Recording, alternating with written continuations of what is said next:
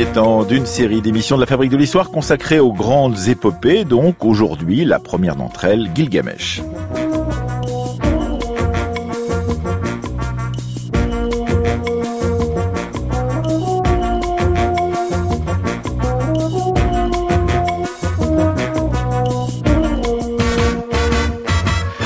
Demain, nous partirons du côté du Tibet. Nous suivrons le roi Gézar. Mercredi, nous traiterons de saga islandaise et jeudi, Victor Massé de l'Épinay nous promènera avec Alexandre Farnou, directeur de l'école française d'Athènes, dans l'exposition Homère au Louvre-Lens, dont France Culture est partenaire. Et aujourd'hui, eh bien, aujourd'hui, nous allons suivre Gilgamesh et Enkidu dans leurs aventures et évoquer, bien entendu, le contexte de naissance et de diffusion dans tout le Proche-Orient de cette première épopée conservée. Nous le ferons avec Victor l'Épinay grâce à des textes qui sont tirés de cette épopée, qui seront lus par Nathalie Canoui et commentés par Bertrand Lafont. Il est directeur de recherche au CNRS, à la Maison de l'archéologie de Paris-Nanterre. Il est le co-auteur dans la très belle collection sur les mondes anciens de chez Belin de la Mésopotamie.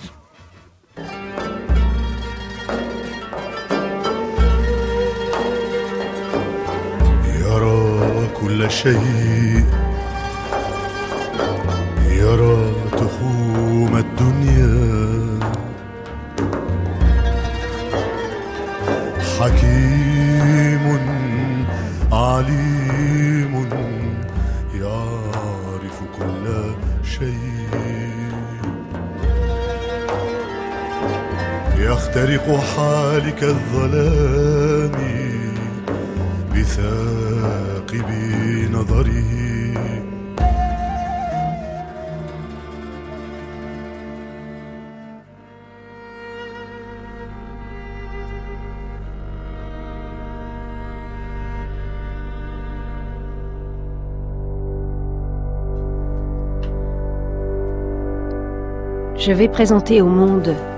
celui qui a tout vu, connu la terre entière, pénétré toutes choses et partout, exploré tout ce qui est caché.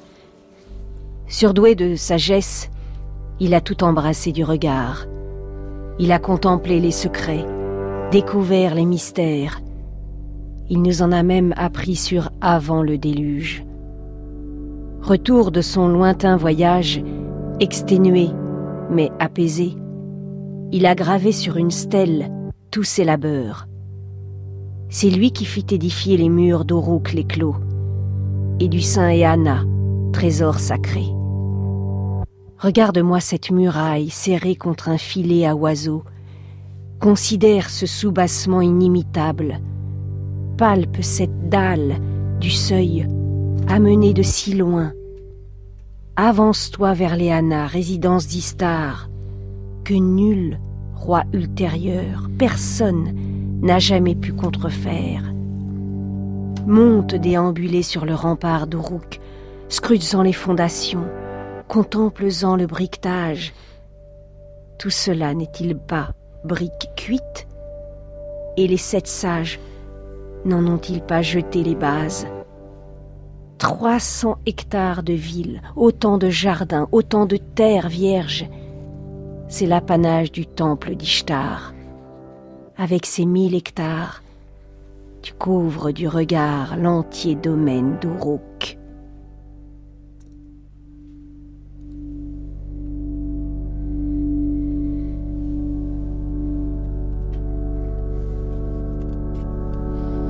Voilà le premier extrait lu par Nathalie Canoui de cette euh, série d'émissions donc euh, que nous allons consacrer aux grandes épopées et aujourd'hui l'épopée de Gilgamesh avec vous Victor Massé d'Épinay, bonjour. Bonjour Emmanuel. Et avec vous Bertrand Lafont, bonjour. Bonjour. Merci d'être avec nous. Euh, c'est dans une traduction de Jean Bottero que nous avons nous allons lire les textes aujourd'hui de cette épopée de, de Gilgamesh. Alors il y a déjà deux ou trois termes qu'il nous faut expliciter au tout début de cette histoire.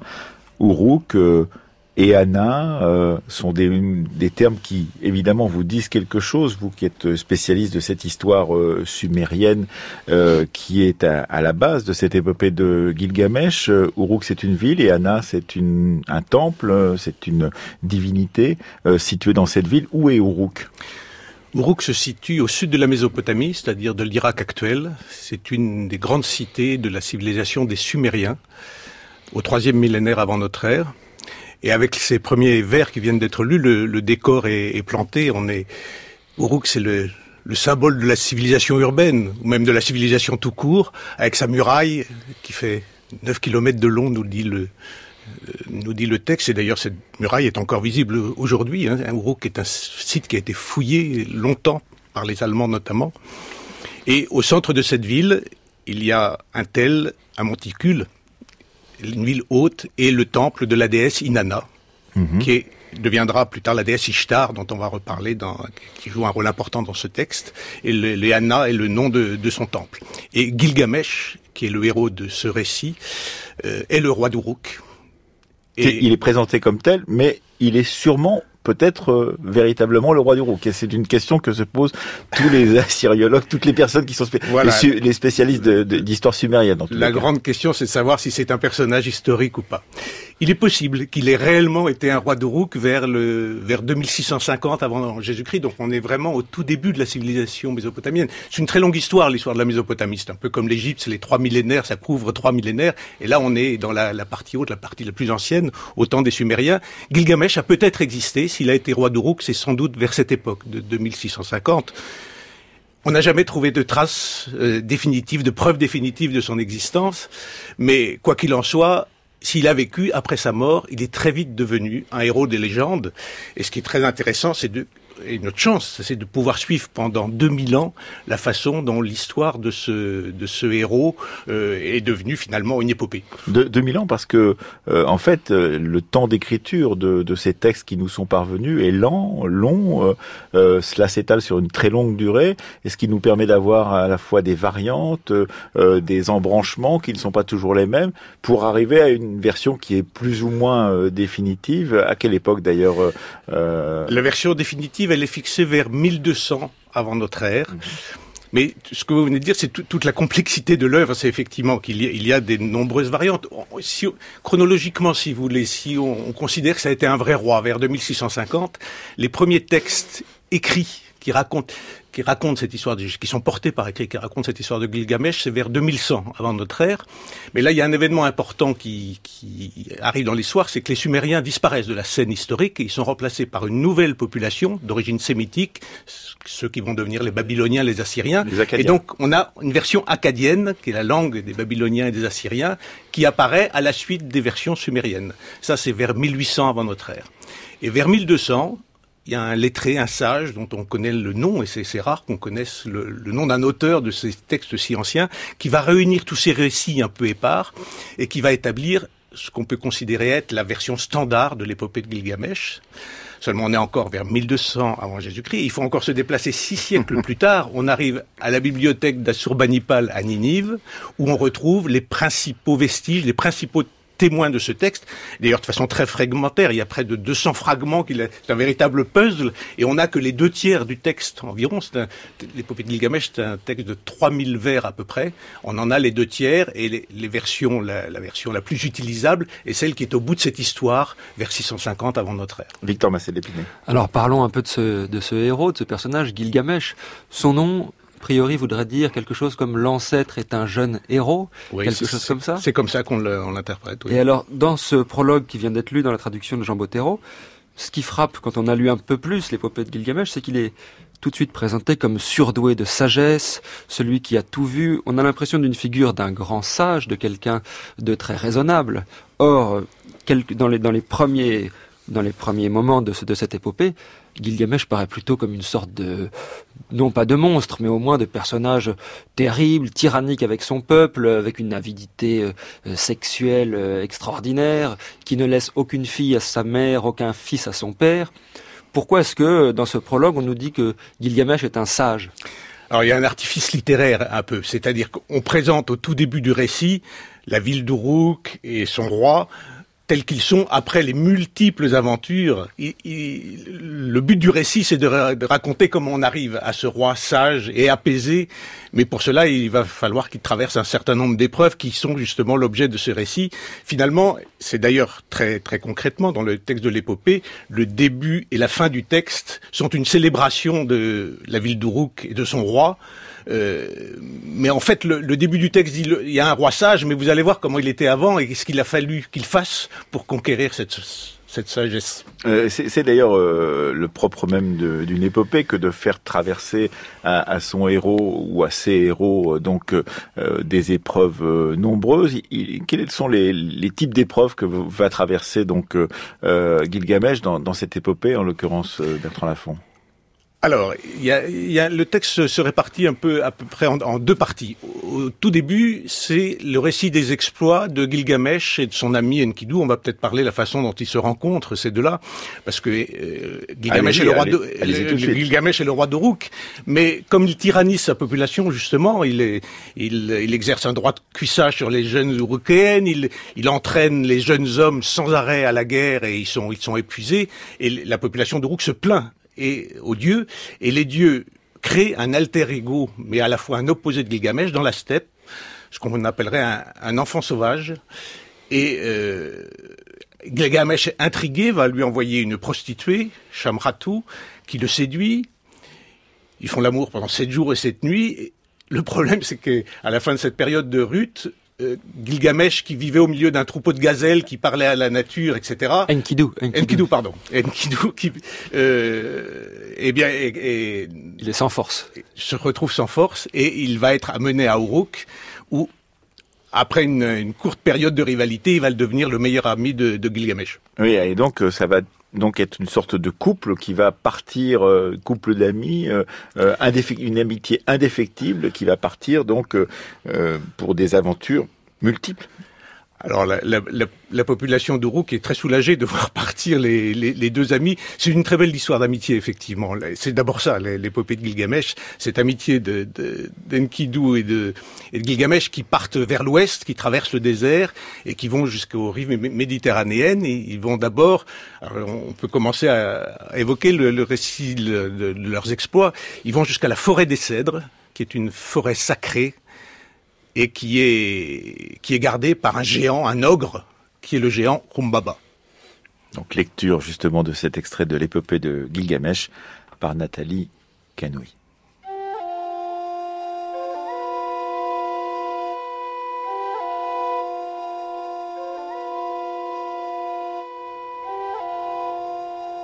Immobile, à la lisière de la forêt, il contemplait l'altitude des cèdres et ils examinaient l'orée.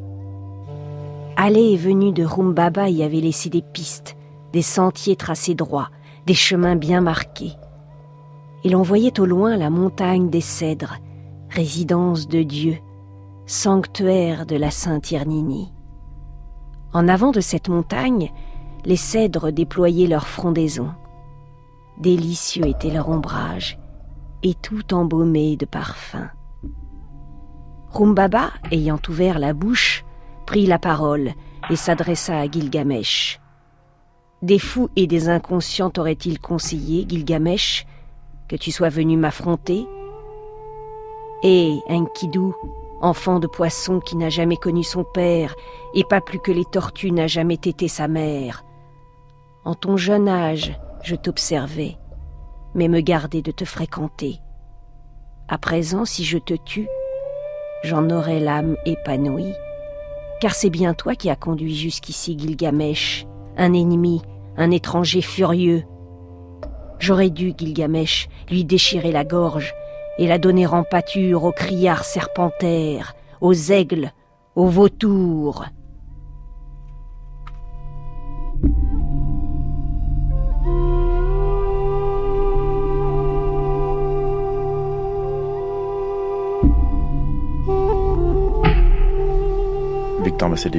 Oui, avant qu'on revienne sur la suite des épreuves de Gilgamesh et d'abord sur l'issue de ce combat avec Rumbaba, il y a quelque chose qu'on n'a pas dit sur Gilgamesh euh, et qu'il faudrait peut-être préciser, c'est sa nature, puisqu'il est euh, divin et humain. Alors, en Occident, j'allais dire, on est habitué aux demi-dieux. Euh, Gilgamesh, lui, c'est spécial. Il est aux deux tiers divin et un tiers humain. Comment est-ce qu'on est deux tiers, un tiers oui, c'est vrai que normalement dans une épopée, on a des héros non divins. Euh, il, il, est, il est roi et il, il, est un humain avec des parties divines en lui, mais c'est essentiellement quelqu'un qui appartient à, l'espèce humaine. Oui, mais dans, l'épopée, d'où viennent ces, ces, deux tiers euh, divins? C'est une formule qu'on répète comme ça? C'est une formule alors cette amitié donc euh, avec Enkidu qui est indéfectible, qui est si forte, certains psychanalystes euh, comme Mireille Fonini euh, pensent qu'il y a là quelque chose de non pas de l'amitié mais de l'alter ego, c'est-à-dire c'est quelqu'un qui est presque un être double qui se combat et qui s'aime lui-même d'une certaine façon avec cette dimension psychanalytique donc qui est très proche avec lequel il peut aussi partager toutes ses craintes, tous ses projets, tous ses désirs. Ça sert aussi de, de, de, de réceptacle à son, à son propre désir, euh, la figure d'Enkidu. Ah oui, c'est clair qu'ils sont, ils sont solidaires dans, les succès, dans les épreuves. Et il y a, tout au long de l'épopée un dialogue entre eux où ils se soutiennent mutuellement. Il y a des moments où c'est Gilgamesh qui est effrayé et on voit Enkidu venir à son à, son secours et lui redonner du courage. Et l'inverse également. Ils, sont effectivement dans un tandem, un espèce de couple euh, peut-être ambivalent, mais en tout cas c'est une, une amitié forte, une solidarité forte qui les, qui les relie. Victor Massé-Lépinet. Pourquoi est-ce qu'ils partent euh, combattre Rumbabat? On voit Enkidu et Gilgamesh se mettre en route mais on ne sait pas très bien. rien, cette épreuve ne leur est pas imposée de l'extérieur, a priori. Ah non, ils, la choisissent clairement. C'est ce que je disais, c'est une façon, euh, pour soulager la population d'Uruk, les dieux décident de les envoyer au loin, mais ils, ils veulent conquérir, conquérir euh, on va voir qu'ils peuvent pas conquérir l'immortalité, mais ils, veulent conquérir le, renom. Le renom, ça, ça, ça peut être éternel. Et la preuve, on en parle encore ici même, 4000 ans après, la, renommée euh, se conquiert euh, avec des exploits mais des exploits qui vont jusqu'à la démesure. Le thème de la démesure de, de Lubris est, est, très présent dans ce, dans ce récit et ça va coûter la vie à, à Enkidu. Oui, ce qui, est, ce qui est très intéressant, évidemment, c'est qu'on voit bien avec toutes ces épopées, on en reparlera dans les autres épopées d'autres espaces géographiques qui parcourront donc notre semaine dans la fabrique de l'histoire, on voit bien, Bertrand Lafont, qu'il y a deux tentatives, plusieurs tentatives pour pouvoir les lire d'une certaine façon. Il y a cette tentative de vouloir retrouver les lieux, vouloir voir la personnalité ou l'historicité euh, d'une telle histoire, euh, d'en faire une, une euh, histoire métaphorique qui permet de lire, par exemple, l'expansion d'une civilisation au-delà de ses propres frontières. Donc on se dit, bah, s'il va à la forêt de cèdre, est-ce que cela traduit justement une projection d'Uruk en dehors de ses propres frontières?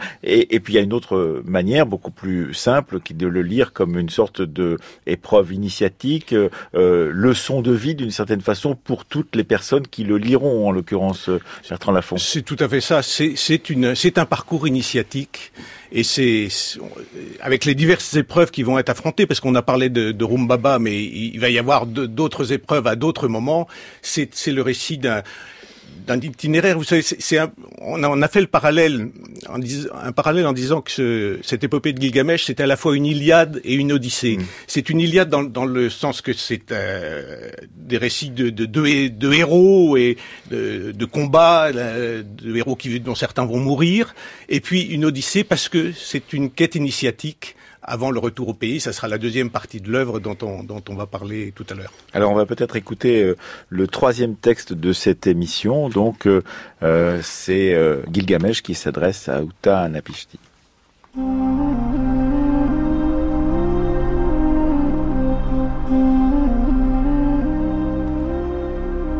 Gilgamesh s'adressa encore à lui, Utanapishtim. Eh bien, me suis-je dit, je m'en irai trouver cet Utanapishtim dont on parle. J'ai donc tourné et cheminé partout, franchi les plus inaccessibles montagnes et traversé toutes les mers. Le sommeil reposant n'a plus détendu mon visage. À force de veiller, je me suis épuisé. J'ai saturé mes muscles de lassitude. Et qui ai-je gagné? Avant même de parvenir jusqu'à la tavernière, mes vêtements étaient à bout. J'ai tué ours, hyènes, lions, panthères, tigres, daims, grosses et petites bêtes sauvages pour en manger la viande et en revêtir les dépouilles. Si l'on pouvait fermer la porte à l'angoisse, si l'on pouvait l'obturer au bitume, à l'asphalte. Mais le destin ne m'a pas laissé m'amuser. Il m'a déchiré, malheureux que je suis. s'adressa à lui, Gilgamesh, pourquoi donc Gilgamesh exagérer ton désespoir, toi que les dieux ont fait de substances divino-humaines, qu'ils ont traité comme ton père et ta mère? Serais-tu Gilgamesh comparable à un fou?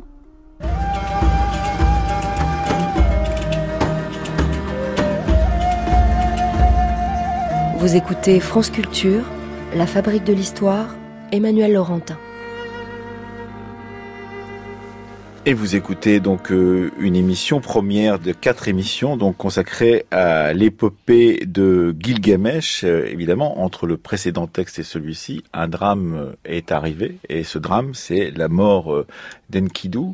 Que va faire Gilgamesh chez Utanapishti Qu'est-ce qui se passe pour que il ait cette conversation désespérée? Parce que on l'a vu en colère, on l'a vu injuste, on l'a vu héroïque, et là, il est désespéré. Oui, la, la mort d'Enkidu, c'est un moment central du, du récit. On, on, on, peut dire pourquoi Enkidu est mort. D'abord, c'est que les, les, les, exploits des deux héros, parce que non seulement ils ont, sont allés couper les cèdres dans, dans, la forêt sacrée, mais ils ont insulté Ishtar, ils ont tué le taureau du ciel qu'Ishtar avait envoyé contre eux. Les dieux exaspérés décident que trop c'est trop et ils font mourir Enkidu. Et cette mort est absolument insupportable pour Gilgamesh et il décide qu'il ne veut pas, qu'il ne peut pas mourir. Et donc, il a entendu dire que le seul humain qui a eu la vie éternelle, c'est le survivant du déluge, c'est ce Utanapishtim dont on vient de parler. Et donc, il est, le, le récit qu'on vient d'entendre, c'est euh, Gilgamesh qui, après un long, long, long voyage au-delà des montagnes, alors là, il y a toute une série d'aventures. En allant vers l'Orient. Hein, voilà, alors on était tout à l'heure vers, vers l'ouest, là on est parti vers l'est ce Tutanapishtim, il habite aux confins du monde, sur une île qui est aux confins du monde, et il y a toute une série d'épreuves. Gilgamesh rencontre des hommes scorpions, il va donc jusqu'aux confins du monde, il rencontre une cabartière qui tient une taverne dont on reparlera peut-être, et il arrive chez Utanapishti et on voit à quel point il est, il est d'abord désespéré de la mort de son ami, il le redit, et il est épuisé par euh, par ce voyage. Et euh, on, on, entend à la fin là du, de la de l'extrait qui a été lu au Tanapishti qu'il ne faut pas charrier quand même. Euh, c'est c'est ton sort n'est pas si malheureux que ça. Déjà, tu es, euh, les dieux ont fait de toi justement une substance euh, divino-humaine. Voilà. en l'occurrence, tu n'es pas simplement un humain qui serait euh, ballotté par les flots et par les circonstances. Victor Massé de l'Épinay. Alors, il est intéressant cette Utanapishtim, seul survivant du déluge, le déluge qui était déjà évoqué dans le dans le prologue. Évidemment, quand on pense au seul survivant du déluge, on a la figure de Noé qui vient tout de suite à l'esprit. Et d'ailleurs, Utanapishtim est seul survivant du déluge parce qu'il a embarqué lui même dans un grand bateau sur lequel il a euh, chargé toutes sortes de, choses, dont les espèces animales. C'est sans doute le, moment d'évoquer euh, ces parallèles ou ces filiations qu'il y a entre l'épopée de Gilgamesh et la Bible. Qu'est-ce qu'on peut euh, en dire exactement, Bertrand Lafont? Est-ce que Utanapishtim, c'est Noé? Alors, vous, vous, imaginez la surprise de ceux des premiers assyriologues à la fin du 19e siècle qui ont découvert ce texte de l'épopée de Gilgamesh dans lequel il y a un récit du déluge qui est fait. On n'a pas lu l'extrait. Oh, ça va venir. Oui, peut-être. Mais qui, qui, est exactement une sorte de décalque ou plutôt un, matrice de ce qui va être le, récit du déluge. On a découvert à ce moment-là, parce qu'il y a d'autres récits euh, en acadien et en écriture cunéiforme, notamment le mythe d'Atrarasis, qui est le mythe du super sage, qui raconte effectivement la façon dont les dieux ont voulu se débarrasser des hommes et dont un a survécu et Utanapishtim c'est exactement le Noé de la Bible. Finalement, on découvre que la, la Bible, dans les auteurs de la Bible, dans le contexte proche-oriental euh, qui était le leur, connaissaient parfaitement ce récit qui était extrêmement célèbre, ce récit du déluge qu'on trouve dans de nombreux textes littéraires. Oui, parce qu'on a retrouvé des, traces, il faut dire, de, l'épopée de Gilgamesh, des traces écrites, non seulement euh, dans la Mésopotamie, c'est-à-dire euh, entre le Tigre et l'Euphrate, mais aussi jusqu'au Levant, jusqu'au Proche-Orient actuel. Alors c'est vous dire à quel point ce, ce récit a été populaire dès l'Antiquité. Hein. C'est tous les petits enfants le soir à la, rayée, à la veillée euh, à Babylone entendaient euh, réciter l'histoire, les exploits de Gilgamesh. Et effectivement, ce, ce récit a été s'est répandu. On en trouve effectivement à Megiddo, à Ougarit, qui sont ça c'est sur, sur la côte levantine, jusque chez les Hittites en Anatolie. Et c'est un, un récit qui a été extrêmement populaire, extrêmement répandu, et c'est finalement pas si étonnant que ça qu'on en trouve une sorte de version dans, dans, le récit biblique. Oui, on sait par exemple pour euh, les grands textes euh, recueillis au Moyen Âge combien le nombre de copies que l'on trouve dans les monastères euh, dit quelque chose de leur popularité à l'intérieur de, de, cette sphère médiévale. C'est un peu la même chose pour le nombre de tablettes que l'on peut retrouver dans tous ces sites, donc un peu partout dans, dans le Proche-Orient ancien, c'est cela Oui, et tout, tout, à fait. Et l'épopée de Gilgamesh est sûrement le récit le plus populaire de toute la, la, littérature, de tout le folklore, on peut dire, parce qu'il y a du folklore aussi là-dedans, de, du Proche-Orient.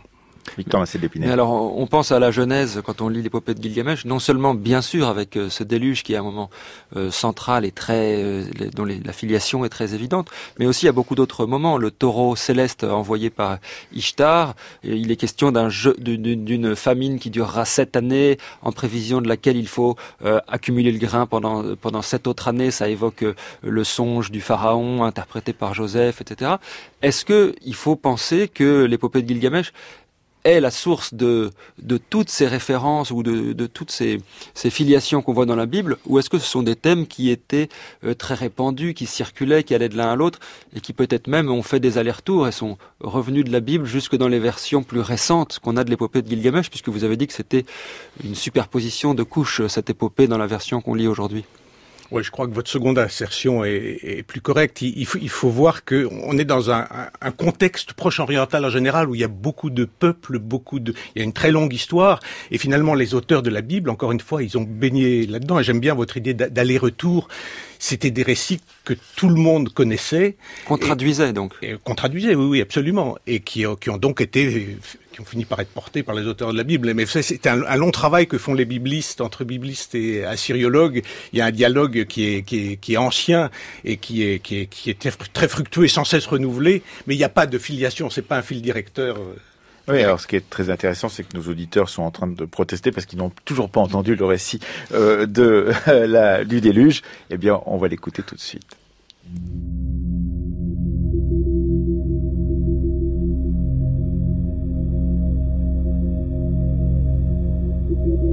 Le premier jour que souffla la tempête, si furieuse elle souffla, que l'anathème passa sur les hommes comme la guerre. Personne ne voyait plus personne. Du ciel, les multitudes n'étaient plus discernables parmi ces trombes d'eau. Les dieux étaient épouvantés par ce déluge. Prenant la fuite, ils grimpèrent jusqu'au plus haut du ciel, où tels des chiens, ils demeuraient pelotonnés et accroupis au sol. La déesse criait comme une parturiente. Belle à la belle voix, se lamentait. Ah, s'il n'avait jamais existé ce jour-là, où parmi l'assemblée des dieux je me suis mise en mauvaise part, comme dans cette assemblée. Comment ai-je pu décider d'un pareil carnage pour anéantir les populations? Je n'aurais donc mis mes gens au monde que pour en remplir la mer comme de la poissonnaille. Six jours et sept nuits durant, bourrasques, pluies battantes, ouragans et déluges continuèrent de saccager la terre. Le septième jour arrivé, tempête, déluge et hécatombe cessèrent. Après avoir distribué leurs coups au hasard, comme une femme dans les douleurs. La mer se calma et s'immobilisa. Ouragan et déluge s'étaient interrompus. Je regardais alentour. Le silence régnait. Tous les hommes avaient été retransformés en argile, et la plaine liquide semblait un toit terrasse.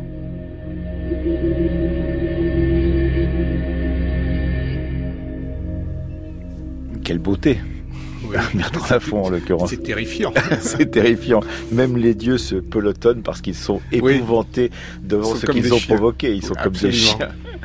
Alors c'est intéressant justement cette attitude des dieux, puisque il faut revenir un peu sur les, causes de ce déluge. il y en a une, donc euh, Belit Ili, qui qui se désole d'avoir euh, d'avoir voté le déluge, puisque le déluge a été euh, finalement le, fruit d'une concertation entre les dieux. Pourquoi est-ce que les dieux ont décidé d'inonder la terre?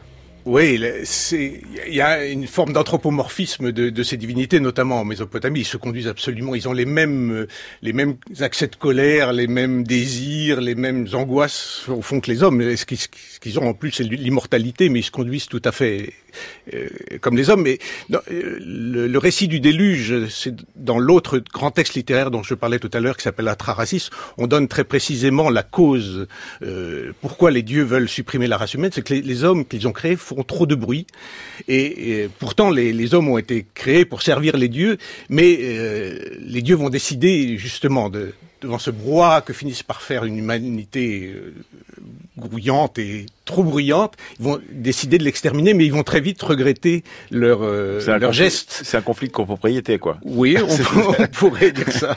Euh, quand euh, on, on, vous écoute, en l'occurrence Bertrand Lafont, on se dit tout de même, il faut peut-être aussi raccrocher cela à cette naissance de ce qu'on appelle la civilisation urbaine, à cette naissance de, de ces villes. On a parlé d'Uruk au tout début de notre conversation, mais aussi à cette naissance de l'écriture, à cette naissance de la question des religions et en particulier de, ces dieux que l'on va euh, honorer et qui vont être mécontents de la façon dont on se comporte.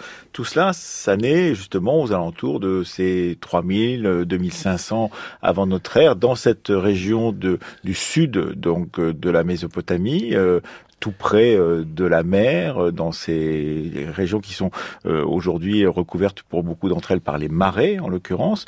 Qu'est-ce qu'on peut dire justement de, de cette concomitance qui surprend toujours quand on raconte cette histoire de l'écriture, de la ville, de la sédentarisation, de la façon dont on accumule du capital, l'accumulation primaire justement de ces grains qui vont permettre justement le développement peut-être du commerce, de la civilisation, tout cela? Oui, vous, avez déjà dit beaucoup. Il y, a, il y a, au tournant des quatrième et troisième millénaires, une conjonction d'éléments sûrement nés justement des surplus, nés des possibilités agricoles, la maîtrise, une meilleure maîtrise de l'irrigation et une, une, économie finalement qui se développe. La domestication de l'âne, par exemple. Absolument. Et, et, on a l'impression que tout apparaît à peu près en même temps. Les premières villes, et Uruk est considéré comme étant la ville la plus ancienne, en même temps que l'État, dans sa capacité à contrôler un territoire, à lever l'impôt, à mobiliser les gens, et euh, l'écriture, euh, née pour des raisons, il y a des grandes discussions, savoir euh, pourquoi on invente l'écriture, sûrement pas seulement pour des raisons comptables, bien que ce soit une raison qui est, qui est le plus souvent donnée. Tout ça apparaît à peu près en même temps, à la fin du quatrième millénaire avant notre ère, dans ce pays de Sumer, et la civilisation du Sumérien va dominer la région pendant à peu près tout le troisième millénaire, avant que euh, n'apparaissent d'autres populations, celles des Babyloniens et des Assyriens, qui vont occuper l'histoire des deuxième et premier millénaires. Et puis, euh, c'est aussi à ce, moment-là euh, que l'on commence à faire la, science des listes. On va lister les animaux, les espèces euh, euh, végétales, on va lister euh, les rois, et, c'est d'ailleurs grâce à cela que l'on sait en tout cas dans une liste que le roi Gilgamesh aurait existé en l'occurrence. Donc il y a toute cette, façon de, de mettre en ordre le monde d'une certaine façon par l'intermédiaire de l'écriture.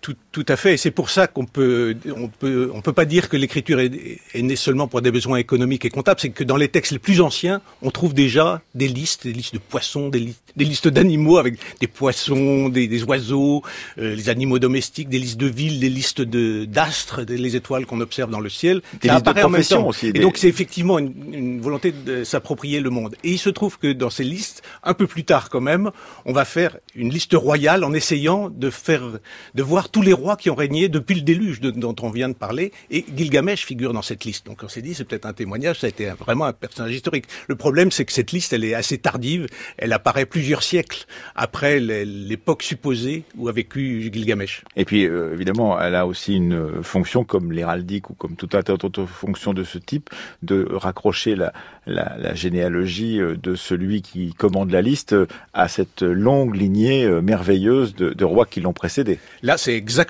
ça. Ce sont les rois d'Issine au début du deuxième millénaire qui veulent montrer qu'ils ils, ils sont les héritiers de la civilisation sumérienne justement qui est en train de disparaître à ce moment-là. Victor Massel d'Épinay. Alors pour en revenir au, texte proprement dit, comment euh, justement est-ce qu'on peut voir la figure d'Enkidu dans toute cette euh, dans toute cette dimension? Puisque Gilgamesh c'est un roi, c'est le roi d'Uruk donc de la ville, euh, c'est le roi qui a une histoire, qui a un pouvoir. Enkidu lui c'est son double mais c'est son double naturel, c'est son double qui vit avec les animaux, qui vit nu, qui vit d'une certaine façon euh, avant la sexualité, puisque il va rencontrer cette euh, joyeuse, cette prostituée, et qu'il va euh, basculer dans une autre dimension. Est-ce que là, il y a une sorte d'interrogation que posent les auteurs de cette de cette épopée, ou que nous que nous pose cette épopée sur l'état de nature et l'état de culture, quelque chose de cet ordre-là? Ah, c'est clairement le, thème nature et culture. Il est, il est explicite. Enfin, il y, en a un qui vit dans la steppe, l'autre qui vit, qui vit au, cœur de, sa ville. Mais Enkidu, finalement, son apprentissage euh, vers la civilisation, c'est un apprentissage via la sexualité.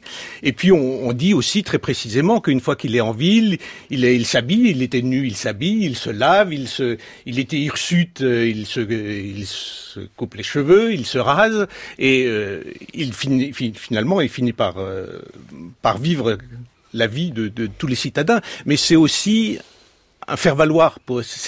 C'est un double, un opposé et un faire-valoir pour Gilgamesh. Et, son ami par ailleurs. Et quand il meurt, quand Enkidu meurt, c'est Gilgamesh qui va lui sortir de la ville, aller se confronter au monde naturel, aller combattre les animaux, se revêtir d'une peau de bête. Oui, c'est vrai que c'est un retour euh, dans cette quête initiatique. Il va passer par ces étapes-là, tout à fait. C'est aussi intéressant de ce point de vue-là. Cinquième extrait et dernier extrait de notre série de lectures autour de Gilgamesh dans cette émission donc qui ouvre une série d'émissions de la Fabrique de l'Histoire sur les grandes épopées par Nathalie Canoui. Mon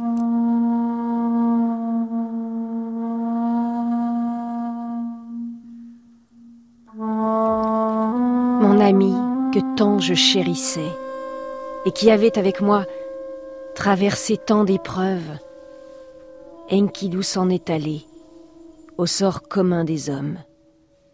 Jour et nuit je l'ai pleuré et refusé la tombe. Peut-être, me disais-je, mon ami se remettra-t-il sur pied? À ma voix Sept jours et sept nuits, jusqu'à ce que les vers lui soient tombés du nez. Depuis j'ai cherché en vain la vie sans fin, tournant et retournant en pleine steppe comme un bandit, à présent que je t'ai rencontré, tavernière, puissais-je éviter cette mort que je redoute tant? Mais la tavernière s'adressa à lui. Pourquoi donc rôdes-tu, Gilgamesh La vie sans fin que tu recherches, tu ne la trouveras jamais Quand les dieux ont créé les hommes, ils leur ont consigné la mort, se réservant l'immortalité à eux seuls. Toi, plutôt, remplis-toi la panse, demeure en gaieté jour et nuit, fais quotidiennement la fête, danse et amuse-toi, jour et nuit accoutre-toi d'habits bien propres, lave-toi, baigne-toi, regarde tendrement ton petit qui te tient par la main, et fais le bonheur de ta femme, serrée contre toi. Car telle est l'unique perspective des hommes.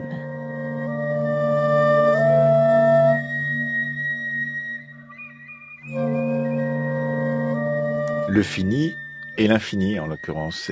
Il voudrait une vie euh, qui ne cesse jamais, ce Gilgamesh, et, et en même temps, on lui réserve cette idée que, puisqu'il est parmi les hommes, il doit avoir une vie euh, finie. Ce, passage est, magnifique. La tavernière, Gilgamesh la rencontre euh, au bout de son voyage quand il essaye d'aller retrouver Utanapishtim pour mm. avoir, la plante de vie qui lui donnera l'immortalité. Et c'est une leçon pleine de, pleine de sagesse que, que lui donne Sidouri. C'est intéressant parce qu'à la même époque, dans la religion égyptienne, on parle d'une vie après la mort qui est, qui est exaltée, enfin, qui est, qui, est, qui, est, qui est magnifique. Et même dans la religion chrétienne ou dans mhm. l'islam, on dit qu'il faut s'accorder le caractère inéluctable de la mort. Il faut, il faut s'en voilà, il faut l'accepter et qu'il y a une vie meilleure après après la mort. Là, pas du tout. C'est tout le contraire. C'est une philosophie du, du carpe diem. C'est profite maintenant de ce que peut offrir la vie. Et c'est un message qu'a apporté universel. Ce, ce, passage de la, la, réponse de Sidouri est, est vraiment magnifique. Victor Massé. Mais alors, est-ce que Gilgamesh va changer de vie après ça?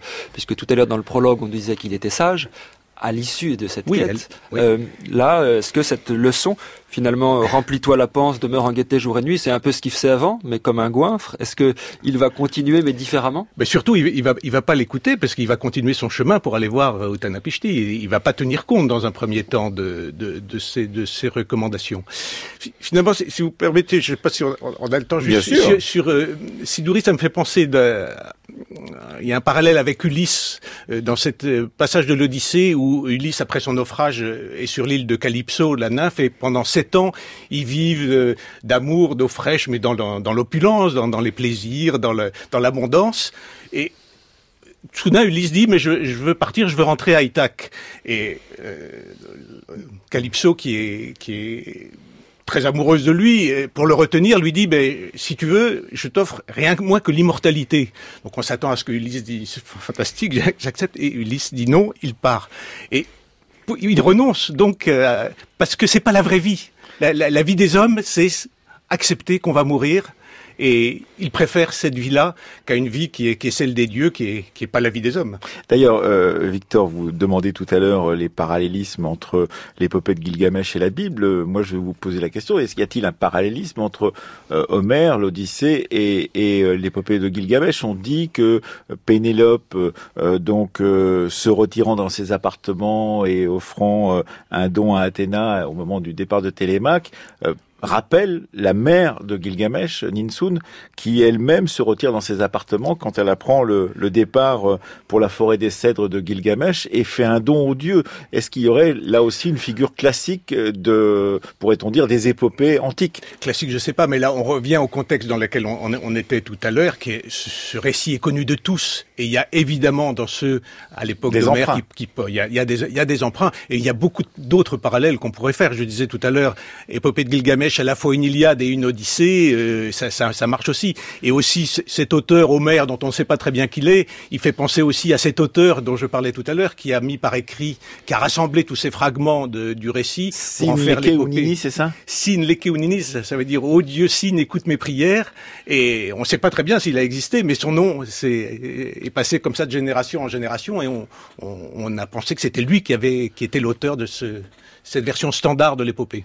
Victor Massé de l'Épinay. Alors, après ce discours de la cabartière, donc, puisque ça vient après dans le texte qu'on a, mais avant dans les épreuves de Gilgamesh, toujours cette composition euh, oui. hétéroclite, euh, Gilgamesh rencontre Utanapishtim, et puis euh, Utanapishtim lui, lui raconte le déluge, lui dit qu'il ne peut pas lui donner l'immortalité, mais qu'il peut trouver une plante donnant l'immortalité, qu'il peut trouver au fond de, au fond de l'eau, Gilgamesh y va, cueille cette plante au prix de d'épreuves compliquées, et finalement cette plante se fait dérober par un serpent. Tiens, on revient peut-être encore à, à, la Bible, c'est le sûr. serpent qui enlève finalement le, le, la possibilité de l'immortalité, et Gilgamesh rentre chez lui euh, les mains vides, en n'ayant rien acquis euh, sinon la sagesse. Sinon la sagesse. C'est oui. ça le, le, le, message de, de Gilgamesh. Qu'est-ce qu'on enseigne aux, aux, gens avec cette, avec cette histoire dans, dans, ces, ces, dans toutes ces millénaires où ce texte a circulé, où les élèves recopiaient euh, cette épopée? Qu'est-ce qu'on qu'est-ce qu'on veut dire aux gens? On enseigne beaucoup de choses parce que c'est une leçon sur le pouvoir. Il était un roi tyrannique, il revient plein de sagesse et aimait son peuple. C'est quelqu'un qui qui était angoissé par la mort et qui revient en ayant compris que son destin de, mortel, ça lui fait accepter la, la, mort qui viendra un jour, mais que euh, si on va mourir, ce que je disais tout à l'heure, on peut, par les exploits qu'on a accomplis, par son courage, par son héroïsme, acquérir du renom. Et ça, le renom, il, est, il peut être éternel, il peut être immortel. C'est une, une, leçon aussi sur l'amitié. Les, les, enfants devaient sûrement quand même euh, regarder les exploits de ces, ces deux amis euh, de façon très positive. Dont on a beaucoup dit aussi qu'il s'agissait peut-être d'une homo, d'une homosexualité. Oui sublimé. On peut, on peut, on peut, on peut. On parlait tout à l'heure de psychanalyse. On peut aller dans toutes les directions. Comme on l'a dit, on n'ira jamais, on n'aura jamais d'éléments tangibles pour euh, étayer l'argumentaire qu'on peut avoir. Euh, Alors, ce qui, est, ce qui, est, fort intéressant, c'est qu'effectivement, euh, quand on est spécialiste comme vous euh, de la période sumérienne, en l'occurrence Bertrand Lafont, on, on, doit être toujours aussi subjugué par cette par cette épopée, mais on doit aussi toujours, euh, comme vous l'avez fait pour le livre collectif que vous avez écrit avec Aline Tenu, Francis Johannes et Philippe Clancier dans la collection Mondes Anciens euh, sur la Mésopotamie, le relier à l'histoire de, la région, tenter à un moment ou à un autre de comprendre, par exemple, euh, ce qu'est une histoire orale par rapport à une histoire écrite. C'est une question que se posent tous les historiens de diverses périodes, c'est-à-dire comment circule euh, une légende, par où passe-t-elle, pourquoi la mettons un jour par écrit alors qu'auparavant elle n'était que propagée que de bouche à oreille? Tout ça sont des questions qui sont absolument passionnantes, mais pour lesquelles vous n'avez que des débuts de réponse généralement. Oui, et, et, pour ça on peut on peut faire à nouveau le parallèle avec encore une fois l'Iliade et l'Odyssée et, et, le récit d'Homère. Et, on ne sait rien de, ce, de cet auteur, euh, de, de, de ces deux, deux récits épiques. Euh, le parallèle peut être tout à fait fait de cette façon-là. Ce qui, ce qui est intéressant, cette chance, c'est encore une fois, c'est de suivre euh, le déroulement, l'histoire de ce récit pendant deux millénaires. C'est quand même énorme. Euh, que, que, Gilgamesh ait été un, un, roi réel ou non n'a pas n'a pas grande importance. Les au début, c'est de la tradition orale. Il y, a, il y, a, un folklore autour de ça, certainement. Et puis, il y a des périodes, notamment au moment où se répand vraiment l'écriture cunéiforme. Il y, a, il y a certains moments clés, justement, au début du deuxième millénaire, mais aussi à la fin du deuxième millénaire, au, au moment où est créée les, la, la, version standard. Et puis, le fait que Assurbanipal, le roi qui est au bout de la chaîne, qui crée une bibliothèque pour recueillir tous ces récits. C'est très intéressant, ça. La bibliothèque d'Assurbanipal. À Ninive. À Ninive. Euh, L'actuel euh, Mossoul. Enfin, voilà, c'est en face de, de en face de Mossoul, euh, on, a une bibliothèque avec tous ces récits qui sont rassemblés. Le, la volonté d'un roi d'aller recueillir comme ça dans, dans l'ensemble du territoire qu'il contrôle tous les récits et les faire mettre par écrit, les faire recopier, c'est effectivement en soi très intéressant. Il y a une, une leçon sur le pouvoir aussi, hein, la maîtrise euh, du récit. Du récit, absolument. Est-ce qu'on continue aujourd'hui euh, à mettre au jour de nouvelles tablettes, de nouveaux extraits de cette euh, épopée de Gilgamesh ou à traduire de nouvelles tablettes qui n'ont pas encore été traduites? Est-ce que le récit grossit? Oui, c'est intéressant parce que les premières découvertes, ça remonte donc à la fin du, du 19e siècle et on n'a pas cessé après de retrouver ici et là des fragments. Là, ça fait quand même quelques années qu'il n'y a pas, il a pas eu de, a pas eu de grandes découvertes. Mais au fond, euh, d'abord, on n'a pas transcrit et traduit tout ce qui se trouve comme tablette cunéiforme dans les musées et collections du monde entier. Donc on n'est jamais à l'abri, si je puis dire, de nouvelles dé découvertes, mais les, les, fouilles continuent et donc pour l'instant il y a une édition qu'on considère comme quasi complète à l'heure actuelle qui a été faite par l'anglais, l'assyriologue anglais Andrew George en 2003.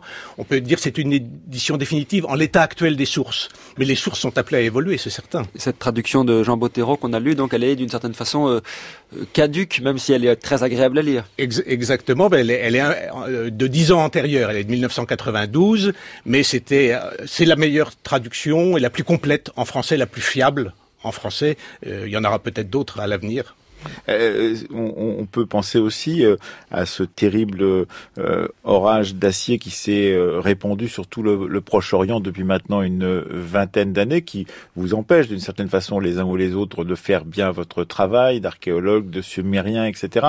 Et, et, par exemple cette ville d'Uruk, elle a été formidablement fouillée depuis le début du XXe siècle par l'école allemande d'archéologie, mais depuis quelques années on ne peut plus s'y rendre d'une certaine façon, alors que l'on sait qu'il y a des centaines de choses à découvrir, et en particulier tout l'habitat civil. On a découvert et fouillé beaucoup euh, euh, les, les, temples, euh, tout ce qui était de l'ordre du tel, mais il reste encore à découvrir ce qu'était une ville dans toute sa superficie, et on sait que c'était une des plus grandes villes de l'époque. Absolument, Uruk n'est pas une des villes qui a été les plus pillées ou les, plus touchées par les, les, pillages qu'il y a eu en Syrie et en Irak ces dernières années.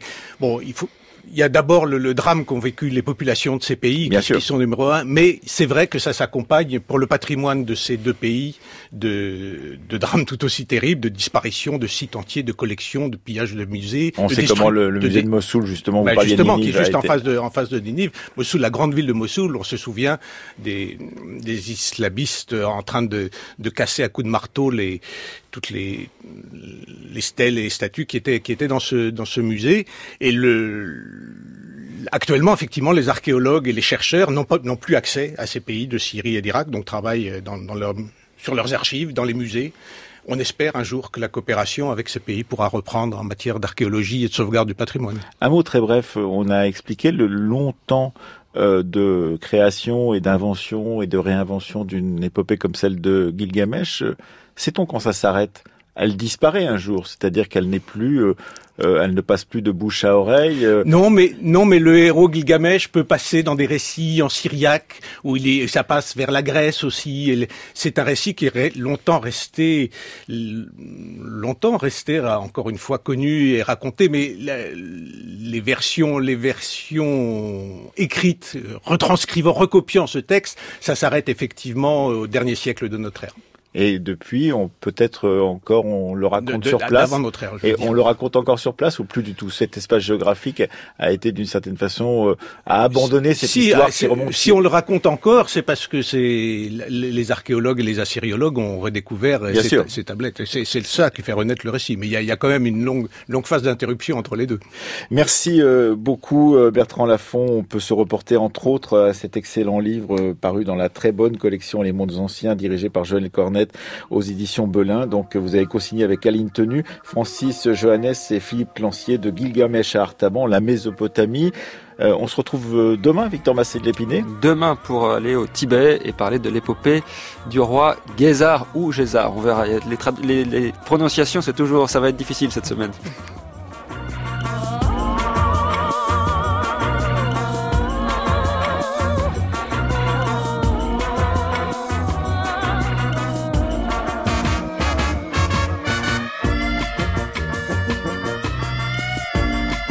Toute la semaine, nous allons donc continuer à débattre et à discuter autour des grandes épopées grâce à Céline Leclerc qui a préparé cette émission et Marion Dupont.